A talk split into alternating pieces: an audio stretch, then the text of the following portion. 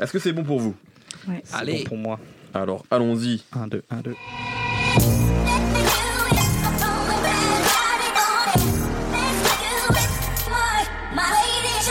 Bonjour, bonsoir à tous, c'est Mehdi Maizy et je suis très heureux de vous retrouver pour un nouvel épisode de No Fun. Vous souvenez-vous de la première fois où vous avez entendu Al Capote? En ce qui me concerne, c'était sur la piste 8 de l'album commun entre Henry et Danny Dan, sorti en 2005, toi aussi Raph. Le morceau s'appelait sobrement Interlude Unité de Feu, en référence au binôme qu'il formait avec Katana. Dessus, tout ce qui fera la sève d'Al Capote était présent, référence à la pop culture. Ici, il s'agissait de Jean-Philippe Smet et Johnny Depp, des paroles sombres qui parlaient aussi bien de caca que de cocaïne, le sobriquet de Jonathan Hatch, des rimes multisyllabiques tranchantes et une furieuse envie de rapper. Le début, en ce qui me concerne, d'une fascination pour un artiste ultra productif, pour qui livrer de nouvelles rimes semblera toujours être une partie de plaisir. Un rappeur qui, quelques années plus tard, engendrera une école entière de nouveaux MC qui se réclameront de lui au point de le rendre hype et de le voir programmé en festival. On parle aujourd'hui à l'occasion de la sortie de Inferno de Al Capote avec Wafa Mamej, comment ça va? Ça va et toi? Donc habitué de nos fun, chroniqueuse également dans la sauce sur. OKLM Radio, Raphaël Lacruz Salut tout le monde. et Aurélien Chapuis et qui est le Capitaine Nemo. Salut, salut. Al Capote dans nos fun, c'est tout de suite. Alors on va bien sûr euh, prendre ce disque-là comme prétexte pour aussi revenir un petit peu sur la carrière d'Al Capote, sur ce qu'il a représenté, parce qu'on n'a jamais parlé d'Alca dans cette émission. Euh, mais on va commencer avec l'actualité chaude, c'est-à-dire Inferno, euh, qui est sorti le 27 avril dernier. Wafa, qu'est-ce que tu as pensé de ce disque-là? Alors déjà, je trouve que Al Capote a été assez intelligent de sortir ce disque-là euh, maintenant, parce que euh, c'est vrai que ça fait deux ans qu'il est très omniprésent un peu partout, clair. Euh, voire même on peut dire dès 2014, parce que je crois que dès 2014, il commence à sortir des projets euh, bah, tous les ans. Mais Au moment où il a commencé à dire qu'il arrêtait le rap, il a commencé à être très présent. Exactement. Mais c'est vrai que ça fait deux ans qu'on le voit partout, des projets, des collabs, voilà, il était un peu, un peu partout. Donc là, il arrive quand même. c'est intelligent dans le sens où il continue. Il faut qu'il reste, euh, il faut qu'il garde cette place, mais il ramène quelque chose de totalement nouveau par rapport à ce qui se faisait avant. Donc ça, je trouve ça euh, assez, euh, assez intelligent. Et c'est vrai que moi, personnellement, euh, j'étais un peu fatiguée de le voir partout quand même euh, Ouais. avec tout le monde. Il était toujours entouré, il était partout, il était un peu trop dans son personnage. Moi, malheureusement, ça m'empêchait de cliquer et de me dire bon, encore, je sais ce qui va, je sais sur quoi je vais tomber, euh, c'est Mm. toujours la même chose, etc. Euh, donc là, j'ai cliqué euh, et j'ai été T'étais obligé euh, en même temps pour l'émission. aussi, voilà. Mais c'est vrai que les extraits qui sont sortis m'ont vrai m'ont surprise de ouf, Ouais. quoi. surtout Traquenard. Et euh, je trouve que c'est un nouveau projet qui est euh, vraiment qui qui montre l'essence, je dirais, du, du talent d'Al Capote. C'est un projet, un projet brut sans artifice. Je trouve que ceux d'avant, Mhm. en tout cas, c'est mon avis personnel, ne m'avait pas trop marqué parce qu'il y avait trop de trucs partout, euh, euh, et toujours avec DJ Vedim, des gens partout, des voilà, des feats et tout. Celui-là, il est brut et euh, il n'y a, pas d'artifice, il n'y a pas de feat. Donc je trouve ça encore une fois, euh, voilà, assez assez intelligent. Ce que j'ai aimé aussi dans cet album, c'est vraiment le choix des prods. Comme je disais, le morceau Traquenard, voilà, j'ai beaucoup kiffé Ouais. et je trouve que hum, les trois premiers morceaux sont euh, vraiment euh, très efficaces. Quoi. Les trois combinés, je crois que mon préféré, ça doit être le deuxième, euh, sur Vête Noire. Sur Voilà, Noire, ouais. Exactement.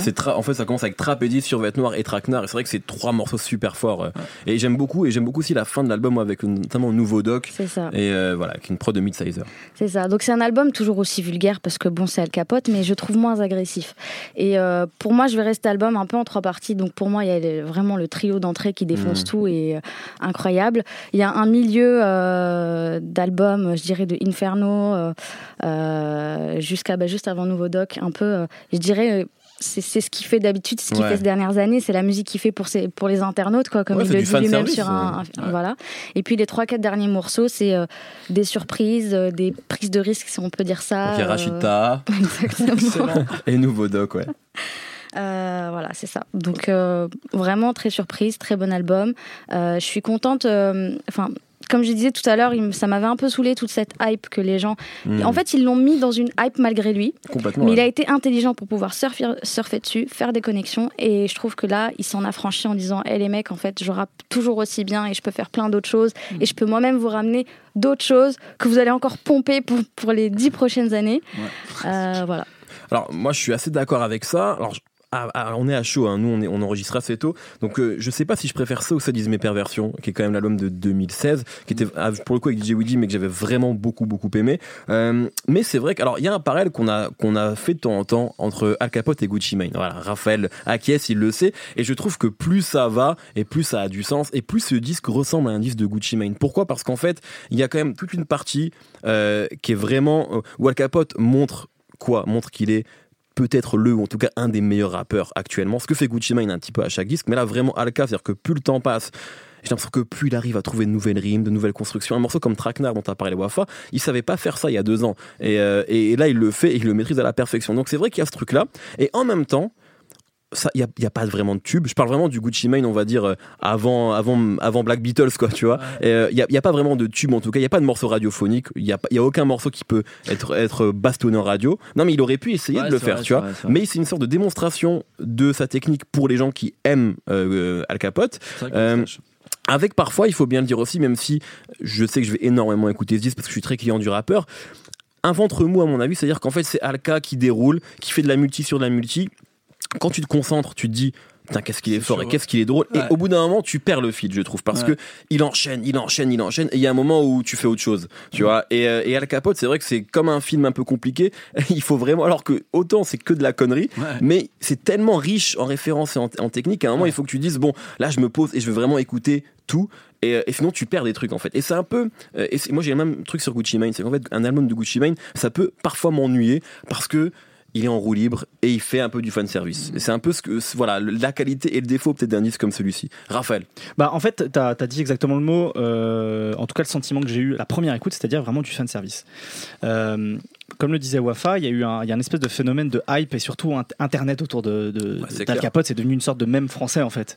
Bah, notamment à cause de ses interviews. Enfin, on, peut en parler. Moi, l'interview que j'ai faite de la Bessner en 2015, on m'en parle tous les jours. Al Capote est dans cette pute. Euh, voilà, mais ça devient, ça devient terrible hein, pour moi. Hein, d'ailleurs, ça, ça, devient très fréquent. Et d'ailleurs, c'est marrant parce qu'à un moment, il dit, euh, je remercie les internautes ou je fais ça pour les internautes. Il y a la, la, forme, la fameuse interlude aussi dans l'album où, euh, où il y a les octuples, oui, interlude mat. C'est super dur à dire. Octuple pute, etc. qui est une reprise d'une vidéo d'un fan où justement il faisait des équations. Bref, il y a plein, il y a une espèce de référence à la culture internet. Ça il a compris internet. Ça devient hein. méta en fait. Ça devient hyper méta autour, autour, autour d'Al Capote, donc il le comprend très bien. Et d'ailleurs, je trouve que du coup, il met alors peut-être sauf à la fin de l'album où il dit j'ai envie de rentrer en salut hitlérien sur le, sur le plateau de salut hitlérien, mais je trouve que du coup il met un peu d'eau dans son vin. Il y a moins ce truc hyper corrosif qu'a fait Al Capote. Là pour effectivement parce qu'il a fait le tour du sujet aussi. Voilà, c'est ça. Donc au bout d'un moment, moi je suis encore étonné qu'il arrive à sortir des nouvelles rimes parce que c'est fou. Il en a, il en, il en balance tellement. des nouveaux mots. Ouais, des nouveaux. mots moi il me, il me surprend, il m'épate à chaque fois quoi. Bah, il a un vocabulaire assez incroyable. C'est aussi qui est formidable. C'est à la fois comme tu le disais cette maîtrise de la rythmique, des multisyllabiques, des placements, d'aller chercher à chaque fois des rythmes internes, etc. C'est assez fou. Euh, il y a ce vocabulaire et puis là, il y a un truc aussi euh, qui qu'il fait de, plus en plus sur ses derniers projets, en tout cas sur, euh, sur la dynamique sur laquelle il est depuis 2014, c'est les adlibs qui sont presque à chaque fois hmm. comme des espèces de d'étoiles ou de, de, de, trucs dans la marge en fait pour, pour rigoler de sa propre rime en fait. Et ça c'est incroyable dans le morceau Survêt Noir il le fait tout le temps. Et là pour le coup tu disais parfois il faut se concentrer. Quand tu, tu te concentres uniquement sur les adlibs mais t'es mort de rire. Sur, Survêt Noir c'est assez incroyable. Puis un autre morceau il fait aussi pu pu pu pu. Voilà. Alors ça c'est génial. alors ça c'est trop fort. Euh, bah, c'est sur euh, PDLP je crois. PDLP dans le piège dans le piège exactement. euh, où, il fait les bacs en chantant où il fait que put put put put donc ça c'est quand même assez fou. En fait il a à chaque fois des petites idées comme ça qui permet effectivement de pas sortir du côté hyper répétitif de ses projets. On l'a dit, il en sort euh, un par an depuis 2014, si ce n'est peut-être même plus, je crois. Mais il y a euh, ça, il y a les marches de l'empereur aussi qui sont euh, finalement qui, sont 15 titres en plus, donc c'est clair. Et après, voilà, moi ce que j'ai kiffé, effectivement, Wafel l'a souligné aussi, c'est la prod. Et je trouve qu'il y, a une vraie cohérence. on sent les influences. C'est un gros mec qui a, du, qui a, mangé du Memphis pendant, pendant une grosse partie de sa, sa, carrière de, de, rappeur. Et là, ça sent, il y a, y a, notamment la prod, la prod de Haute Javel, où c'est c'est vraiment une prod de Memphis, mais il n'y a pas de caisse claire. Donc, tu vois, à chaque fois, il y, a des espèces d'idées en fait comme ça qui sont vraiment ingénieuses en fait chez lui. Euh, et donc voilà, à chaque fois, on a vraiment l'impression, comme l'indique le, titre de l'album, qu'on est vraiment en enfer. Il y a vraiment un truc démoniaque jusqu'au dernier morceau produit par Inch, qui là rappelle vraiment euh, presque plus euh, unité de feu, etc. Et sur lequel il sort un petit peu et c'est- cool d'avoir ce morceau justement fin d'album. Comme tu le disais, Wafa, sur le côté. euh, pour les gens qui me connaissaient pas avant parce qu'ils pensent que je suis juste un clown d'internet, regardez, je sais rapper. Il y a aussi ce dernier morceau où on n'est pas sur des rythmiques euh, à la, à la, à la triplette flow, etc. Où il rappe comme, comme avant finalement, comme à ses débuts. Et là, pareil, il découpe de fou. Il sait tout faire et ça Ouais. amènera une question après que je vous poserai en, en fin d'émission. Mais euh, et d'ailleurs, c'est marrant que tu parles d'unité de feu parce que moi, il y a plein de morceaux où je trouve que niveau voix, il fait plus jeune en fait. C'est-à-dire qu'en fait, Ouais. il, il- je sais pas si vous avez ressenti ça. Parfois, j'ai l'impression d'entendre le Alka d'unité de feu ou de l'album L'Empereur. C'est très bizarre. des schémas et tout. Ouais, mais même dans la voix, moi, Ouais, j'ai l'impression qu'il y a une sorte de. Alors que on sait que c'est des morceaux de maintenant dans les références, dans tout ce qu'il fait, dans les producteurs, mais c'est un truc qui est très bizarre où euh, le mec ne veut pas vivre. Et d'ailleurs, c'est marrant parce que si on parle du personnage, il y a un truc, euh, tu sais, presque bionique autour de lui. C'est-à-dire que tu- quand tu le vois, il, il sourit pas, il réagit pas, il transpire seulement. Mais, tu vois, il y a un truc cyborg et en fait, il y a un truc très étrange sur cet album-là où en fait, t'as l'impression qu'il va trouver une sorte de nouvelle jeunesse dans un truc mi-humain, C'est pas lui, comme Gucci Mane. mi-créature, tu vois. Mais comme. Gucci Mane, c'est le clone d'Alka qui est revenu Ouais. après la retraite d'Alka, tu vois. Ouais. Euh, Nemo. Bah ouais, après je pense que tout a été un peu dit sur l'album, mais par contre euh, par rapport à la comparaison avec Gucci, moi j'ai pas mal réfléchi, tu vois, justement, et je me disais, Gucci il a une influence, tu vois, en termes de personnage un peu pop, mais Mhm. moi en fait plus j'écoutais l'album là, et plus je trouve en vrai, de vrai, Al Capote c'est Juicy J. Tu vois, justement pour le côté genre il vieillit jamais, euh, il continue à être important. Tu vois, enfin là, quand tu vois par exemple qu'aux États-Unis, il y a un nouveau, euh, une nouvelle mode des remixes de Who Run It, qui est un morceau de 36 Mafia d'il y a 20 ans, et que tu vois que euh, Kaba et Jean Jas, ils reprennent des phases de Unité de Feu qui datent d'il y a Mhm. 10 ou 15 ans. Je pense que c'est plus le spectre de 36 Mafia euh, français qui a derrière Al Capote, plus que le spectre, tu vois, de, De Gucci. de, de Gucci. Ce Gucci, c'est un peu un truc solo, tu vois. Finalement, les rappeurs se s'influencent. Enfin, le côté rythme, schéma et tout ça, il est pas assez En aussi fait, influent on, que non, dans. t'as raison. En fait, on parle de Gucci. Pourquoi? Parce que, alors, jusqu'à récemment, c'était un peu le roi sans couronne Ouais, voilà. du rap euh, quinri. Et c'est un peu Alka fait partie de ces gens. C'est que surtout quand tu vois dans le rap de maintenant, le nombre de rappeurs qui se réclament d'Al Capote, C'est c'est vrai. vraiment ils le disent hein, maintenant. C'est même pas un truc qu'on est en train d'inventer. C'est vraiment eux. Donc c'est plus là-dessus. C'est vrai que tu trouve. vois, pendant après, longtemps il y a eu ce truc-là. Justement, par exemple, euh, par rapport au retour de Gucci et peut-être celui de Juicy J et tout, je pense que ce qui manque encore à Alka, c'est un vrai un réalisateur. tube. Oui, un tube du coup. Un ouais. vrai réalisateur d'album aussi, parce que même, tu vois, si Widim, il y avait un truc, je trouve que ça rentrait quand même beaucoup dans l'univers de Widim, c'était pas un univers qui était créé pour Al Capote, tu vois. Et je pense que euh, s'il avait un bon réalisateur, comme euh, Mike Will euh, l'a fait pour euh, l'album de Gucci quand il est revenu, tu vois, Mhm. ou que Juicy J, quand il est arrivé chez Wiz Khalifa, lui a mis un pont en or, et après, ça lui a permis de reprendre comme contact avec Drake, machin truc, bref. Je pense qu'il lui manque ce connecteur-là, tu vois, d'un mec qui est vraiment en place, qui a un délire musical et qui dit, ok, moi j'ai une vision pour Al Capote, tu vois. Ouais. Ça c'est bien, mais comme on dit euh, depuis le début, on a l'impression que genre, voilà, t'as trois idées de Midsizer, euh, t'as une idée de It's Alive, t'as t'as t'as un montre au mou au milieu, je sais plus c'est dit les producteurs, mais quand même Mais les prods elles font, elles font, elles font pas très bien mixer, elles sont un peu bas niveau, tu vois. C'est Ce que, ce pas que tu dis, top, il top, il quoi. l'avait avec DJ Widim sur le précédent finalement. Ouais, mais je trouve que c'était euh, bien, tu vois, pour une fois, mais c'était trop marqué, tu vois. Je pense Mm. qu'il lui faudrait un mec qui, qui lui dit, ok, euh, l'influence. hein, Pour moi, l'influence que Alka il a, par exemple, sur tous les rappeurs français, y compris les euh, Nekfeu, Kaba et Jean Jass, etc., Mm. c'est pas le côté euh, Widim euh, de la crasserie, machin Ouais, c'est autre chose, tu vois. Et je pense qu'il il mériterait un réalisateur différent euh, qui lui permettrait de faire le lien entre tout ça. Que il a essayé de fabriquer un petit peu sur cet album, parce qu'on sent qu'il veut faire le lien, justement, comme on dit, entre quand il rappait technique un peu à la unité de feu hyper euh, chaud, mais avec des prods un peu à la Mob Deep, tout le côté 36 Mafia, et en même temps le côté un peu euh, chanson paillarde, euh, je ramène Philippe Catherine et tout, tu vois. Et je pense ce truc-là, il pourrait l'avoir avec un bon réal. Et euh, c'est le seul truc qui lui manque vraiment pour euh, terminer cette, euh, cette carrière qui est incroyable dans le rap français, tu vois. Mais c'est sûr qu'en France, on manque de ce genre de, de type qui ont une vision, de vois, profil, ouais. je pense. Et moi, je trouve, enfin, personnellement, ce qui lui manque, enfin, je suis d'accord avec toi, et ce qui manquerait, la petite goutte d'eau qui ferait que ça serait vraiment calibré, c'est une rigueur en termes d'écriture. Parce que finalement, comme on disait depuis tout à l'heure, le mec, il est en roue libre, quoi, en Ouais. fait. Il est là, il peut improviser, dire toujours la même chose, il arrive toujours à trouver des rimes super vulgaires et tout. Mais des fois, il pourrait euh, pousser un peu plus l'écriture, quoi. Certains concepts, mais vraiment légèrement, tu vois. Je parle pas de storytelling, mais Ouais. un morceau comme Rachita, je pense qu'il aurait pu être un peu plus carré dans les références pour qu'on qu'on le retienne directement. Alors, moi, je, pense que ce qui- le fait qu'il ne le fasse pas aujourd'hui, c'est ce qui fait que certains, certaines personnes l'aiment euh, ouais. d'un ouais, amour démesuré.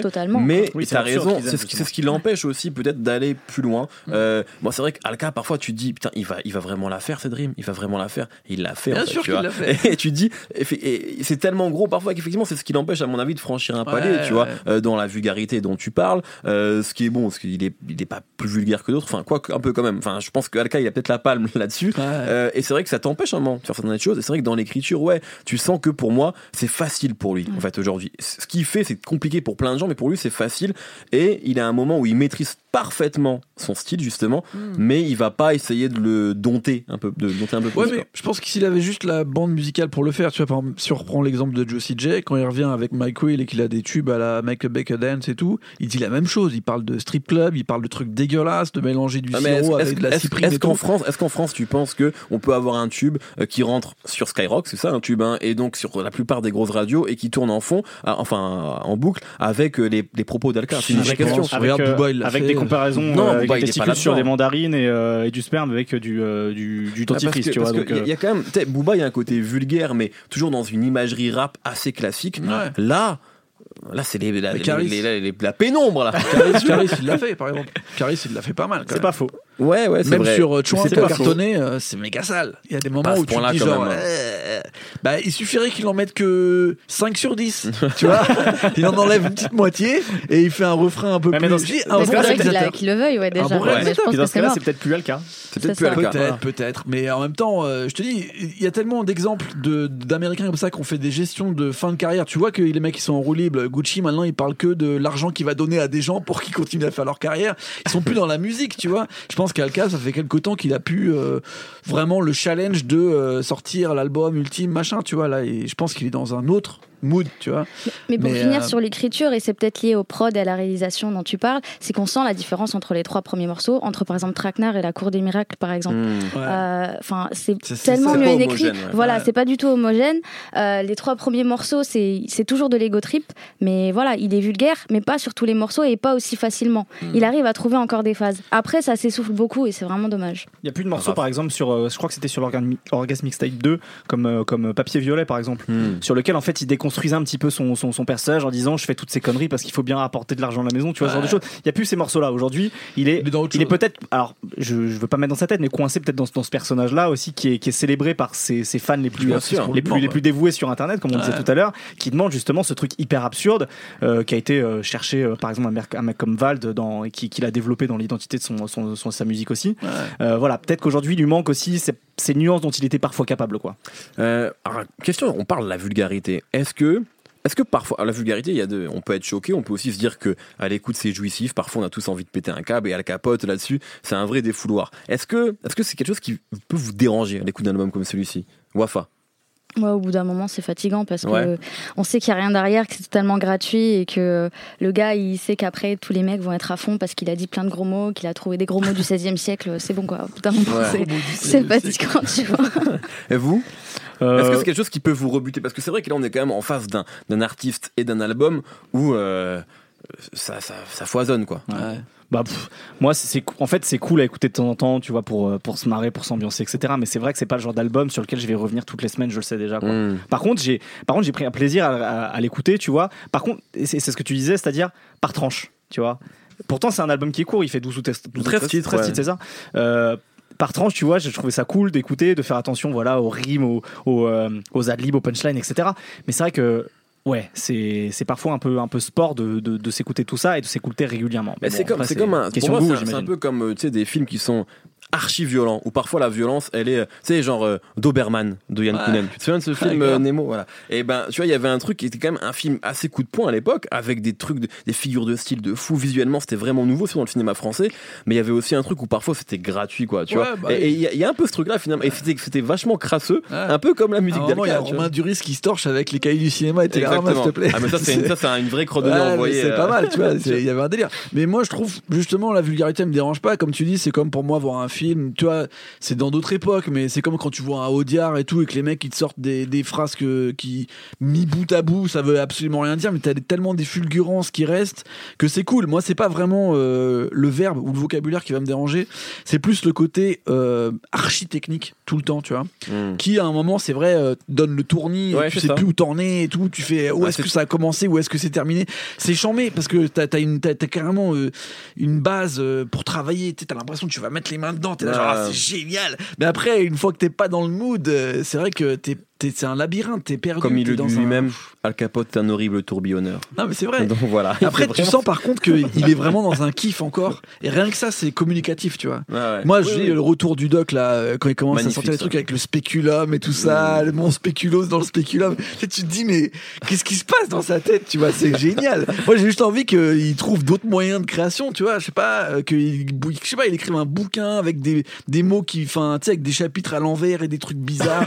tu sais, enfin, que son, tout ce qui se passe dans son cerveau qui est quand même, euh, tu vois, assez extraordinaire. Ça, Ah, ça a pas deux des comme lui. hein. non mais ça puisse euh, peut-être trouver d'autres résurgences, tu vois. C'est peut-être ça après, tu vois. Je sais pas, euh, travailler sur un scénario de film et tout. Moi, je me rappellerai toujours de cette image dans le superbe film de Morsaille, La Vengeance, où Al Capote et le barbier. Ouais. Et il lui coupe les cheveux là. Ouais, et ouais. ils discutent juste tous les deux pendant trois minutes. C'est le meilleur moment du film. Ils disent rien, il se passe rien. C'est juste, enfin, c'est légendaire. Et pour moi, Al Capote, il a aussi ce truc de. Il pourrait devenir euh, un personnage, tu vois, comme euh, Gucci l'a pu être à un moment dans, dans Spring Breakers. Je pense que c'est le moment pour Al Capote de peut-être sortir de la technique. Pour la technique, c'est bon, tout le monde sait que c'est peut-être le meilleur rappeur du monde et tout, euh, techniquement et tout ça, avec le vocabulaire, etc. Peut-être trouver une autre résurgence, tu vois, des conneries avec Philippe Catherine, je sais pas, faire des vidéos euh, comme fait Romo Elvis et tout, là, tu sais, des, des sketchs, des Mmh. trucs, euh, Alors, autre chose, quoi. T'as- dit un. bon, on va peut-être finir là-dessus sur le capote, sur ce que tu viens de dire, mais j'ai dit meilleur rappeur du monde techniquement. Et c'est vrai quand même que moi, à l'écoute de ce projet, à l'écoute de la plupart des morceaux d'Al Capote, des marges d'emprunt, etc., je me prends vraiment des claques Ouais, sûr. sur le plan technique. Est-ce que. euh, Est-ce que c'est le meilleur rappeur français? Bon, en tout cas, c'est un, c'est un des seuls qui continue à vraiment bosser la technique pour. Là, encore on parlait euh, dans l'émission, par exemple, la semaine dernière, on disait est-ce que c'est un rappeur, est-ce que c'est pas un rappeur? Là, le capote, tu te poses pas la question. Le mec, il arrive encore à te recréer des schémas, même, tu vois, moi, ne serait-ce que le refrain de Survêt Noir, là, où en fait, la rime d'avant, c'est le début de la rime d'après et tout. Tu dis, eh mec, c'est trop chaud. En plus, il fait, et il te sort en plus en mode crotte de nez, genre, eh Balenciaga, tu veux que je te parle de Balenciaga? Tiens, Balenciaga, tu sais, genre, c'est ce truc de genre, euh, c'est facile pour lui en fait. Ouais, il y a des petits facile. tiroirs, il y a des petites cases et tout, et euh, il peut se permettre après de faire des enfin, tu vois.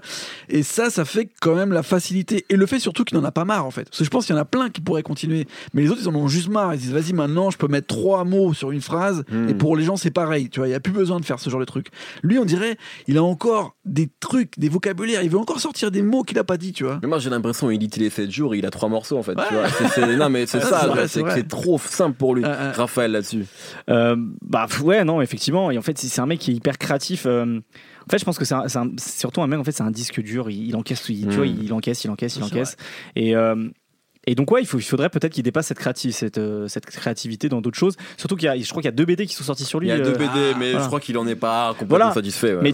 mais enfin tu vois c'est plutôt amusant justement de de, de Ah, il y a un culte de- autour de lui, de ouais. voir tu vois que c'est un personnage qui euh, Qu'il maîtrise qui est inspirant et peut-être qu'il devrait en profiter aussi pour faire d'autres choses. Mais, euh, mais après, en tant que rappeur, effectivement, techniquement, euh, il est irréprochable et puis, et puis en- il arrive encore à s'amuser, à faire, à faire Ouais, des choses. On l'a en dit tout cas, dans nous émission, et à clair. nous, à nous amuser aussi, c'est clair. T'es d'accord avec ça, Wafa Ouais, je suis d'accord. En plus, il arrive à s'amuser alors qu'il nous fait croire qu'il rappe juste pour remplir son frigo. Ouais. On n'y croit pas un seul instant Ouais. quand même. Euh, mais ouais, en termes de technique et de flow, le gars, c'est une machine à flow. C'est incroyable. Quoi. Il sort des trucs euh, sur n'importe quelle prod. euh, Il arrive toujours à se mettre à jour, quoi. Exactement. Et puis toujours avec une culture euh, générale totalement décalée, euh, quelques euh, persistances quoi. Enfin je sais pas la meuf de Jean-Pierre Pernaut. Enfin le gars. Il en a parlé depuis. Ça, il adore. Il pour quoi. toujours, ça. Elle est présente dans quatre albums, quoi. Exactement. C'est pour toujours. Ça. La fameuse Nathalie Marquet, et je crois qu'elle était présente vraiment depuis l'époque Unité de Feu, Tout effectivement. à fait ouais. Euh, merci beaucoup à vous trois. On va passer au coup de cœur en lien ou pas avec Al Capote. Euh, Wafa, est-ce que tu as un coup de cœur de prévu? Ouais, j'ai un coup de cœur. Euh, il s'agit d'un rappeur et d'un producteur de Montpellier euh, qui s'appelle Eddie Youssef. Euh, Ah oui? Voilà. Qui a sorti Attends. son. Je crois que je me trompe. Est-ce que c'est celui qui est en featuring avec Grams sur Grams, Exactement. Euh, donc, il a sorti son premier LP en 2016, euh, donc nommé PLMP, donc pas les mêmes projets, voilà, qui est dispo sur SoundCloud et Bandcamp. Et il crée, en fait, euh, après le, label du même nom, il monte un groupe qui s'appelle Grand Turismo, donc avec deux autres rappeurs et un producteur. donc, voilà, il avait déjà aussi un, un featuring avec Grams sur son premier projet. Il avait fait aussi un, un, son avec Lampal. Et là, son groupe est très actif en fait euh, sur YouTube. Ils n'arrêtent pas de mettre des sons. Et euh, c'est vraiment super frais, c'est planant, c'est transcendant, c'est bien écrit. Donc voilà, Eddie Youssef de Montpellier. Très bien, Nemo. Euh, moi, c'est un rappeur de la baie qui s'appelle All Black. Ah oui. Donc impossible à trouver sur les réseaux sociaux, c'est ça que j'adore. Surtout quand il fait des morceaux qui s'appellent All White. Je fais putain, mec, euh, tu fais chier, gros. Et il a sorti un album, enfin, il sort souvent des projets de, assez courts, de, soit des EP, des 13 titres et tout. Là, il y en a un qui vient de sortir qui s'appelle Out Calls, où on retrouve en fait euh, tous les mecs que j'aime bien en ce moment de Californie, donc les Ralphie the Plug, O3 Guido, mélangés un peu avec tous les autres Rurty à la Mozy et tout. Donc, t'as ce côté, d'ailleurs, je trouve un peu au niveau rap, des fois ça ressemble un petit peu à du Tupac, bizarrement, mais remis au goût du jour et tout, dans sa voix, dans sa façon d'aborder les thèmes euh, très durs euh, et un peu revendicatifs. Et en même temps, ce côté un peu euh, très lean, bizarre, impossible à caser de tous ces mecs. Donc, super projet si vous voulez encore creuser dans cette scène californienne. Raph. Eh ben, on va rester en Californie. Il y, a, deux morceaux de rap californien que j'écoute beaucoup ces dernières semaines. Euh, le premier, c'est un morceau produit par euh, un trio de producteurs qui s'appelle League of Stars, s'appelle Colors, où il y a Freddie Gibbs, euh, J. Mm. Perico et Mosey. Donc c'est quand même un trio assez incroyable qui ressuscite un peu l'esprit gangsta rap des années 90, mais en le remettant en coup du jour, bah, comme ce que font en fait ces trois mecs-là, quoi, dans, dans, leurs identités propres. Il y a un espèce de saxophone hyper planant sur le morceau. Le morceau est vraiment mortel. Et un autre morceau qui est un peu plus surprenant, c'est un morceau produit par Knowledge, dont on a parlé quand on a fait l'émission sur Anderson Pack, puisqu'il fait partie avec lui du, du duo No Worries qui a produit un morceau qui s'appelle Relapse, sur lequel pose Traffic. Alors Traffic, pour ceux qui, euh, qui, connaissent bien Schoolboy Q, c'est un mec qu'on entend sur euh, le dernier morceau de Blank Face, un mec qui a une espèce de, voix de chien enragé euh, hyper, hyper prenante. Et donc c'est un morceau hyper cool avec une, vibe funk années 80, très laid back, et en même temps le mec te raconte qu'il a deux doigts de retourner en prison et de, faire une dinguerie, et qu'il il veut, pas retomber dans ces travers-là. Bref, voilà, c'est vraiment deux morceaux avec les, beaux jours qui viennent qui, sont hautement Parfait, merci beaucoup à tous les trois, merci Wafa, merci Raphaël, merci Nemo, merci Quentin à la technique, on se retrouve la semaine prochaine pour un nouvel épisode, ça se passe sur binge.audio si vous voulez assister aux prochains enregistrements et on est toujours sur SoundCloud et Apple Podcast, bisous. Binge. Salut, c'est Victoire Tuaillon. En attendant le prochain épisode de No Fun, je te propose d'écouter Les couilles sur la table, mon podcast consacré aux hommes et aux masculinités. Dans le cinéma, dans, dans la littérature, on présente toujours l'homme noir comme celui qui va venir euh, satisfaire euh, la, la dame blanche. On a tellement peur que les hommes prennent le pouvoir sur le corps des femmes qu'on leur dit c'est pas votre problème et que du coup toute la responsabilité de la contraception et d'une grossesse non prévue repose sur les épaules de la femme. On est stigmatisé quand on a un trop gros on est stigmatisé quand on en a un trop petit. En fait, ça les rend dingues, ça les rend fous. Les couilles sur la table, à retrouver un jeudi sur deux sur binge.audio et sur toutes les applications de podcast.